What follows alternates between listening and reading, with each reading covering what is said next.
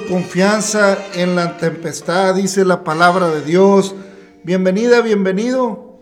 Este es su eh, podcast, La Voz Apostólica, una voz de esperanza. Gracias por acompañarnos, gracias por estar con nosotros, eh, por descargar este podcast. Gracias por darnos la oportunidad de, pues de alguna manera, aunque eh, no nos podamos ahora sí que establecer una conversación en ambos sentidos. Bueno, en el, en el Espíritu Santo y en la palabra del Señor, pues entramos para discernir, para buscar e ir dándole a nuestra vida esa forma que Dios quiere. Quiero tu confianza en la tempestad, quiero una sonrisa en vez de tu quejar, tu confianza. Hermano, pues es que ¿Cómo es complicado para nosotros los humanos eh, mantener a veces eh, esos valores que menciona este canto eh, del alfarero? Y, y, es que, hermanos, normalmente nos regimos en nuestra vida diaria por el equilibrio material. Cuando todo está bien en lo material, este, es, es, mi satisfacción, es como nos sentimos bien, pero cuando viene un poquito el desequilibrio, empieza la gritería, empieza la queja. Eh, en fin, hermanos, e, e, es muy complicado el día a día en la vida del hombre cuando no hay una serenidad de vida, cuando no hay sabiduría para discernir los asuntos que la vida nos va presentando y meditar en ellos en una manera sencilla, en una manera eh, pacífica. Pero bueno, es difícil porque no tenemos a veces eh, internamente la calma, hermanos, internamente la paz para poder y tampoco la sabiduría, porque toda buena y toda buena dádiva y todo buen don por bien lo alto, el Padre de las luces, donde no hay error ni sombra de variación. Entonces, es complicado en ese sentido. Pero gracias a Dios porque para eso vino Cristo, para darnos vida juntamente con Él. Para eso está la palabra. Ciertamente hay muchas, eh, muchos libros o, muchas filosofías que nos pueden ayudar a, a meditar, a, a soliviar, a sobrellevar aspectos de la vida está bien si las hay, pero para dar una templanza al ser humano y una garantía de que pase lo que pase, lo principal es permanecer en paz. Se necesita, hermanos, una relación con el Espíritu Santo, una relación más allá, hermanos, de las cosas tangibles, una relación más allá eh, de lo externo, hay que entrar en lo interno. Es cierto, hermanos, que lo material es imposible que no influya en nuestra vida por cuanto somos terrenales. Pero se ha ido transformando también eso. En un principio la humanidad vivía del campo, vivía de lo que la misma tierra proporcionaba para, para satisfacer las necesidades primordiales. No había exigencias como hoy nos impone el estilo de vida que vivimos como hoy nos impone el ser tantos millones de seres humanos y el vivir en modelos de sociedad como los que habitamos, pues donde impone vestir de tal manera, transportarnos de tal manera, vivir así, protegernos del clima de tal manera. Todo eso, hermanos, va imponiendo en la vida del ser humano cargas.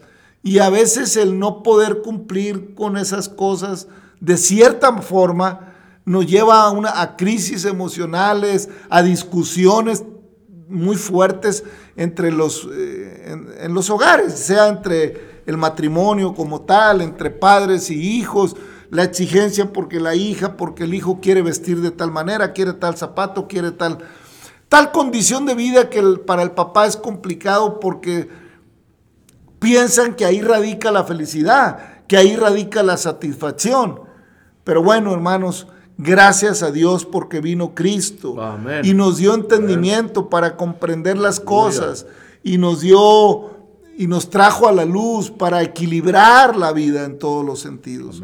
Esta es la voz apostólica, un podcast en el que procuramos compartir desde una perspectiva sencilla, la palabra de Dios y que nos acompañe, e invitarlo a meditar en él y que tal vez eh, a través de, este espacio usted pueda sentirse motivada, motivado a buscar una relación más íntima, más real, más fortalecida con el Señor, porque hermanos, no nos confundamos, no nos confundamos. La única manera, es cierto, en un principio, en un, en un inicio de una experiencia espiritual con nuestro Señor Jesucristo, pues alguien nos habla, nos invita a un templo o, va a nuestro hogar y hace una oración, experimentamos cierta, eh, cierta introducción a una relación. Y es, es bonita, es, es bueno.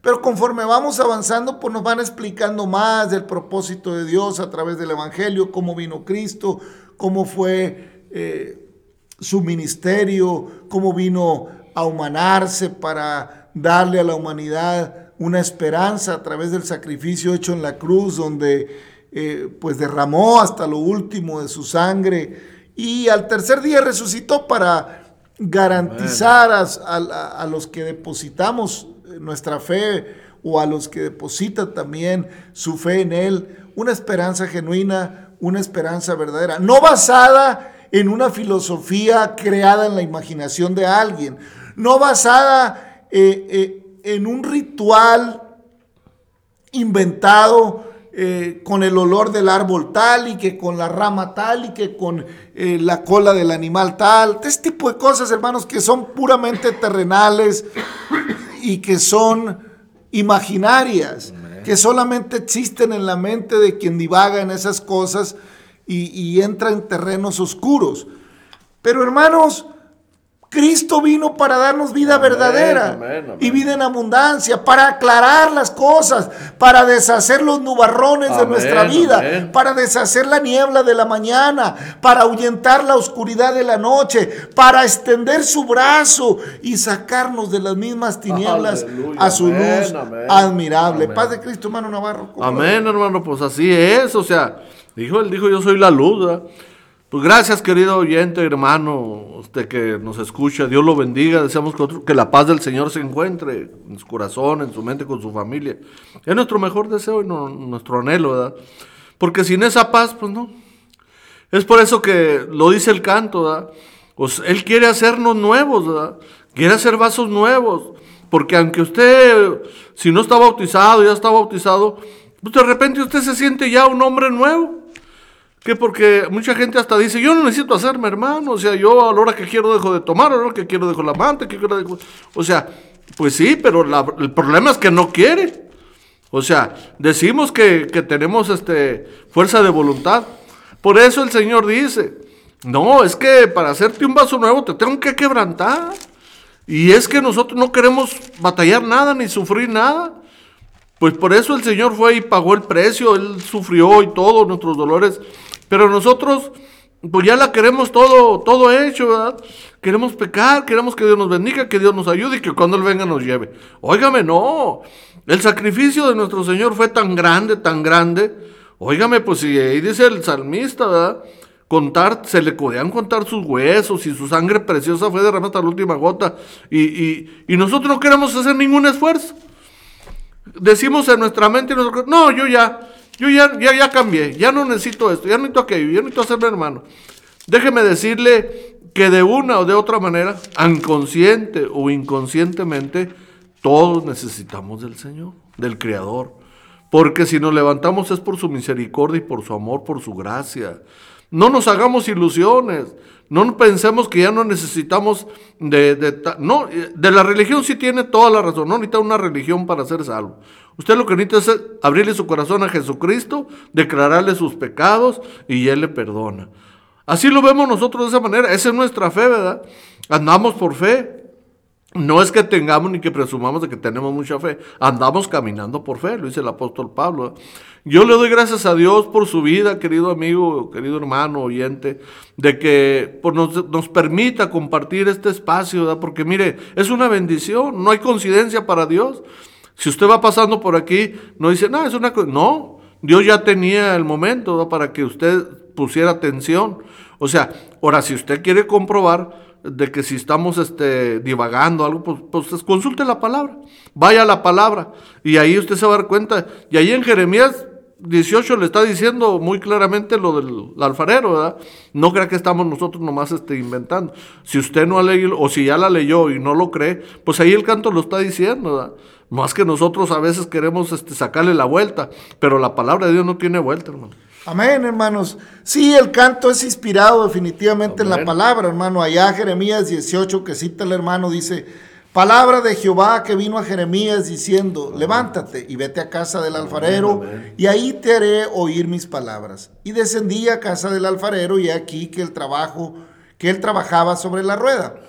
Y la vasija de barro que él hacía se echó a perder en su mano y volvió y la hizo otra vasija según le pareció mejor hacerla. Entonces vino a mí palabra de Jehová diciendo, ¿no podré yo hacer de vosotros como este alfarero, oh casa de Israel?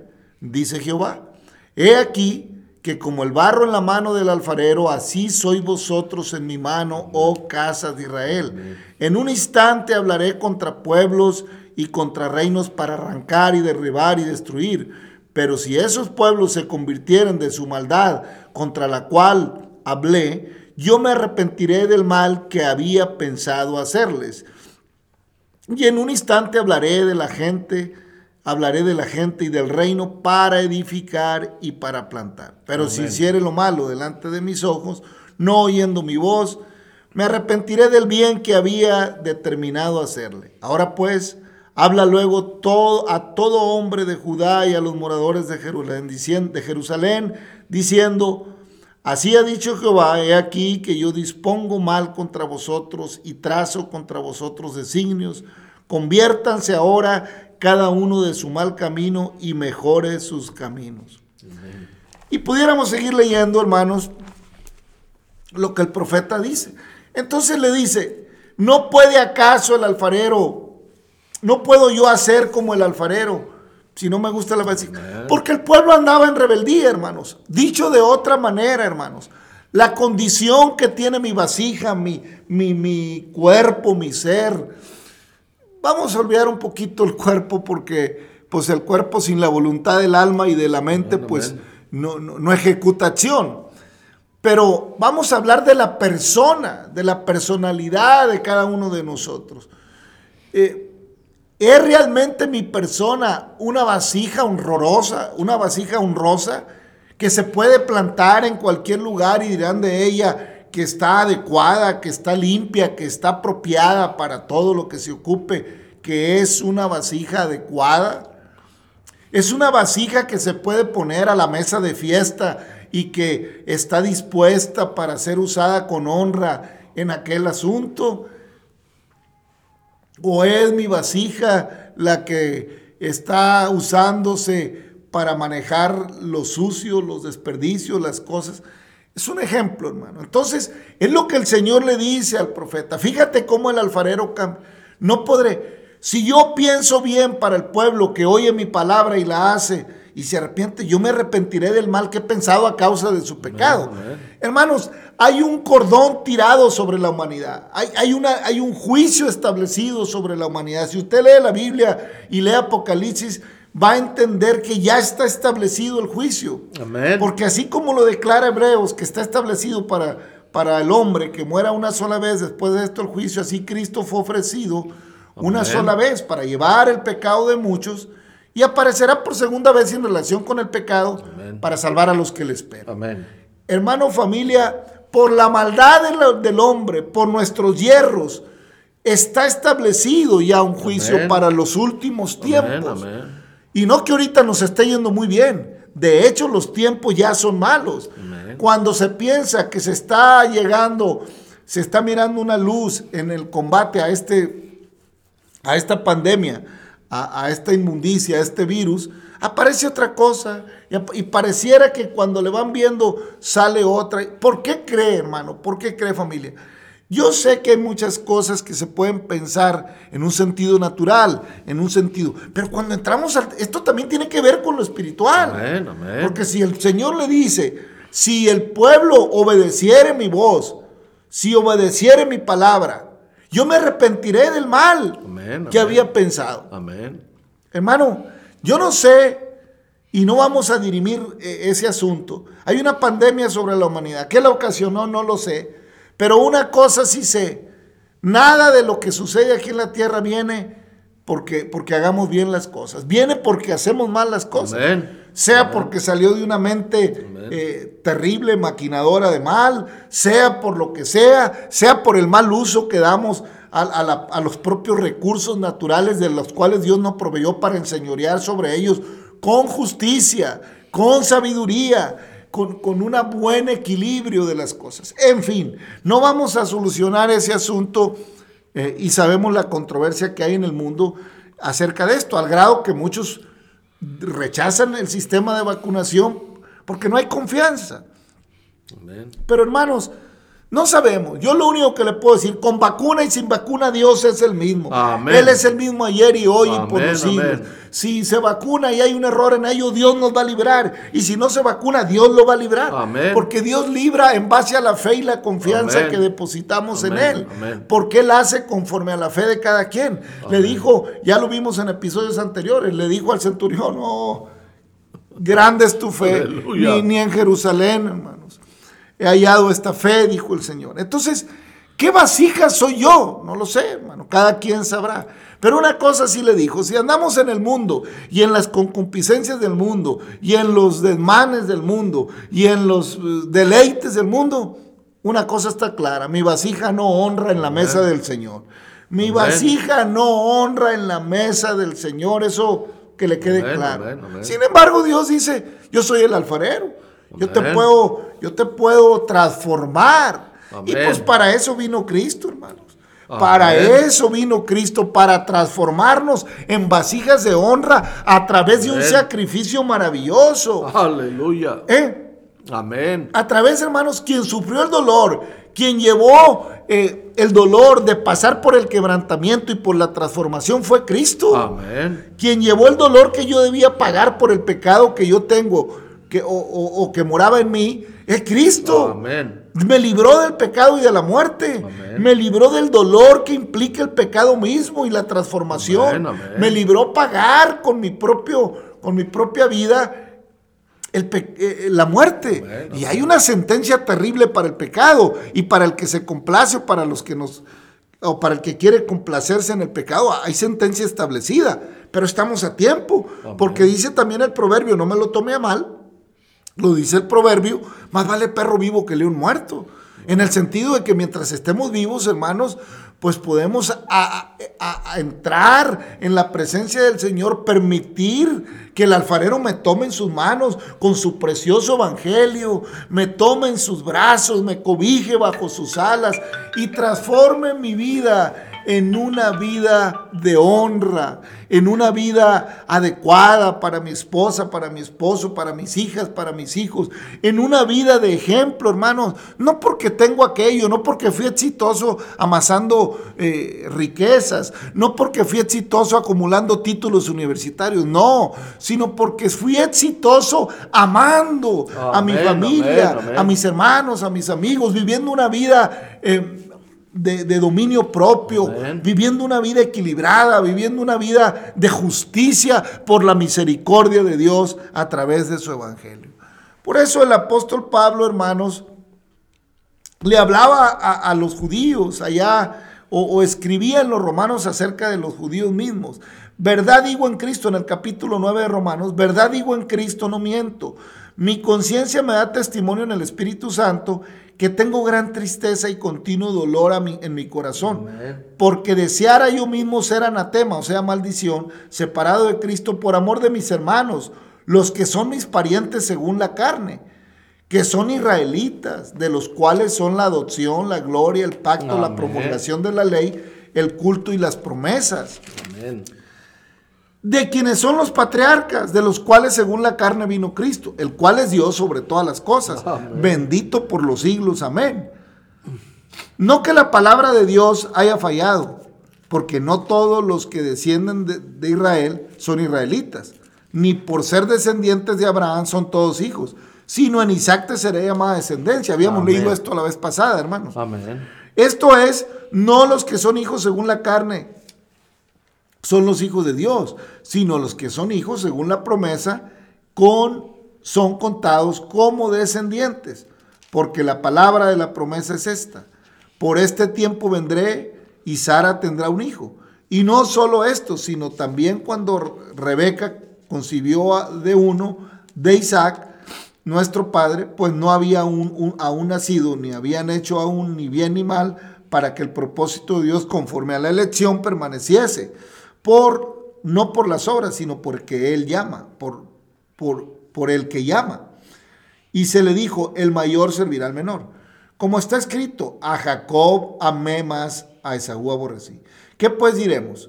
¿Que hay injusticia en Dios? En ninguna manera. Pues a Moisés, pues a Moisés dice, tendré misericordia del que yo tenga misericordia y me compadeceré del que yo me compadezca. Así que no depende del que quiere ni del que corre, sino del que Dios tiene misericordia. Porque la escritura dice, a Faraón para esto mismo he levantado, para mostrar en mi poder, en ti mi poder, y para que mi nombre sea anunciado por toda la tierra. De manera que de quien quiere tiene misericordia y al que quiere endurece, endurecer, endurece. Pero me dirás, ¿por qué pues sin culpa? ¿Por qué? ¿Quién ha resistido su voluntad? Mas antes, oh hombre, ¿quién eres tú para que alterques con Dios? Dirá el vaso del barro al que lo formó, ¿por qué me has hecho así? ¿O no tiene potestad el alfarero sobre el barro para hacer de la misma masa un vaso para honra y otro para deshonra? ¿Y qué?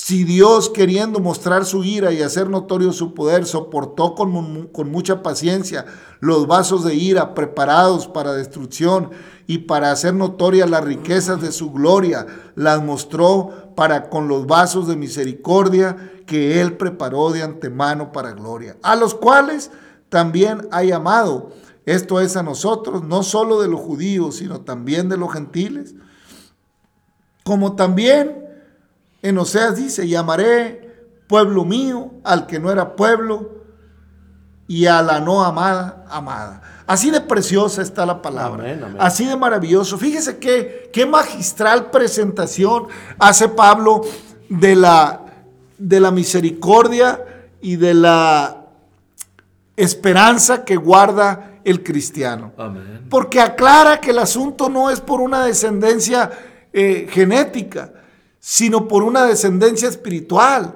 Porque aún como lo hemos leído allá en números, todo extranjero que se acogía a la ley y que abrigaba la esperanza Israel, era bendecido por el Señor. amén, amén. Porque Dios siempre ha bendecido a todo el ser humano. Aunque la promesa inicial fue para un pueblo que él, que él llamó a través de Abraham, se fue extendiendo a través de la, de la promesa. Y también vemos que el pueblo que fue llamado muchas veces no quiso dejarse moldear por el alfarero, no quiso que las manos de Dios, eh, en un sentido figurado, le dieran figura a nuestra vida. Es que hermano, cuando no dejamos que Dios entre a nuestro interior e ilumine nuestro entendimiento para andar en un equilibrio, para andar en la paz que Él nos ha dejado, como Él dijo, mi paso os dejo, mi paso os doy, no como el mundo la da, empezamos a andar en divagaciones interminables.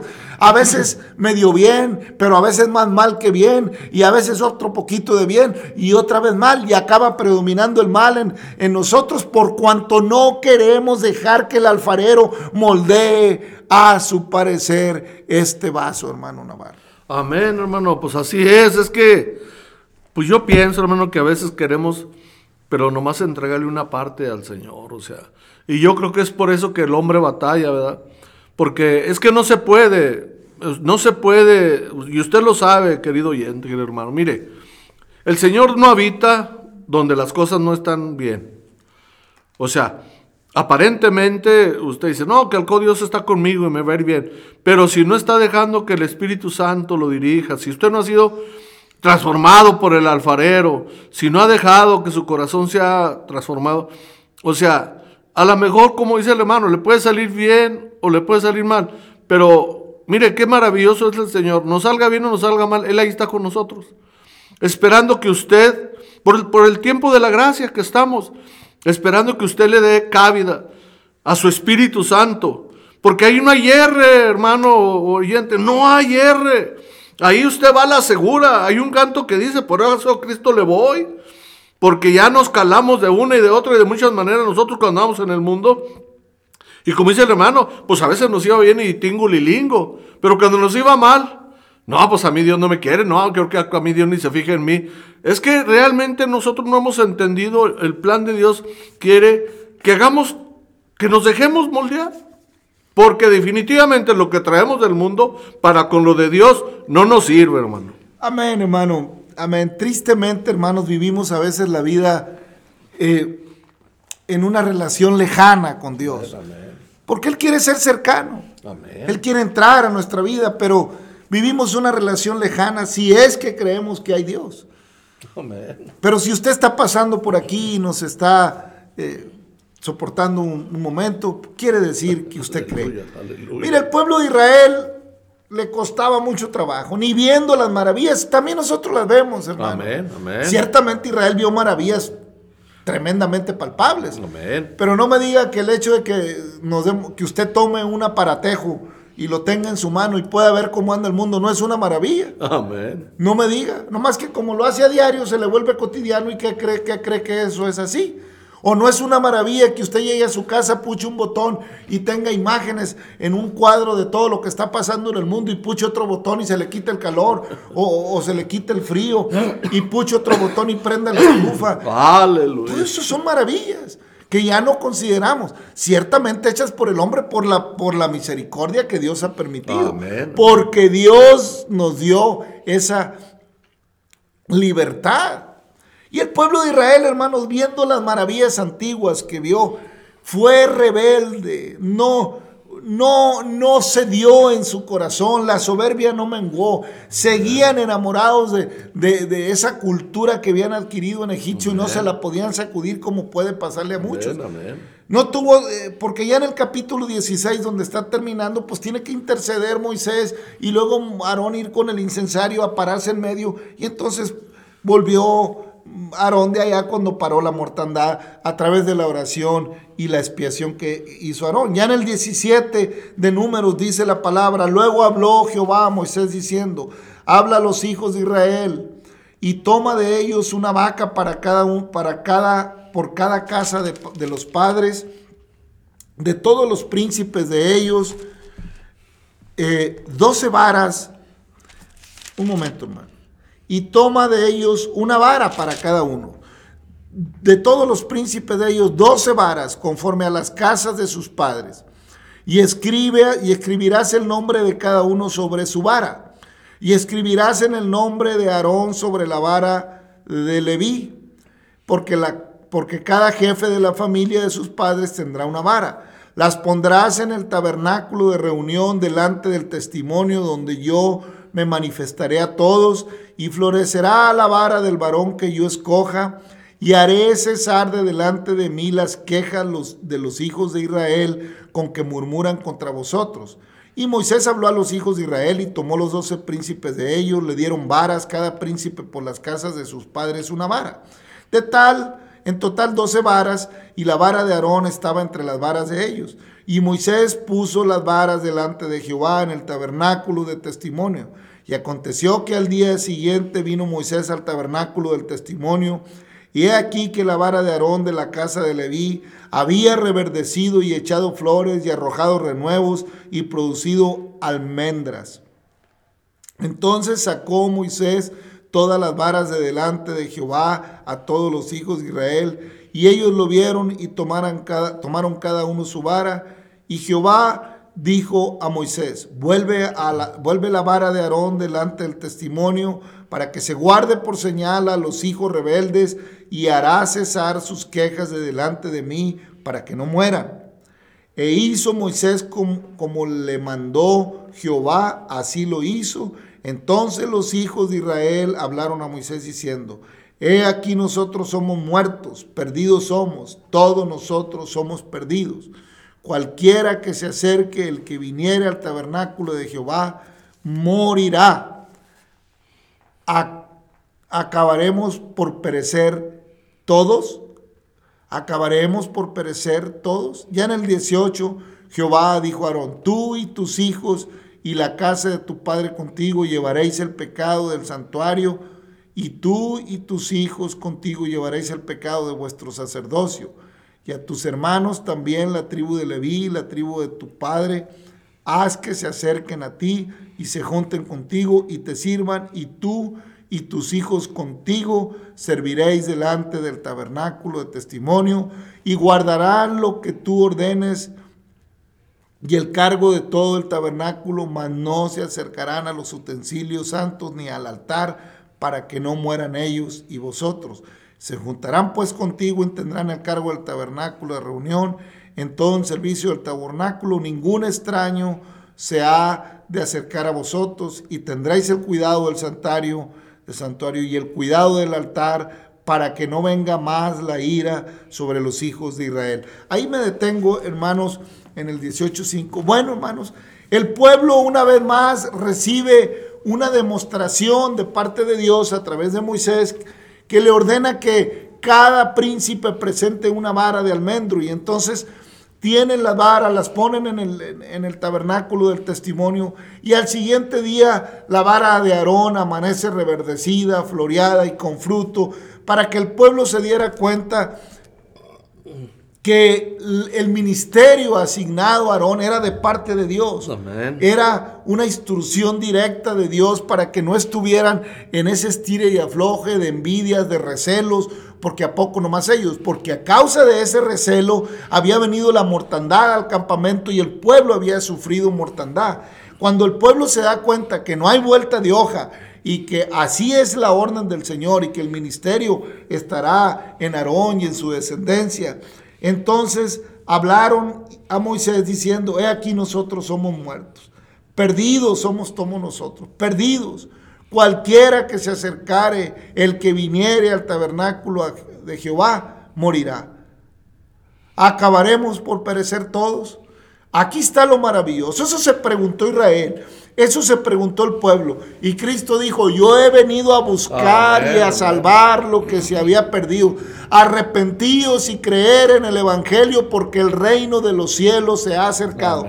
Esa respuesta que se, esa pregunta que se hace Israel en número 17, 13, la contesta nuestro Señor Jesucristo. Amén. Cuando aparece porque por cuanto todos pecamos, dijo el apóstol Pablo, todos estábamos destituidos.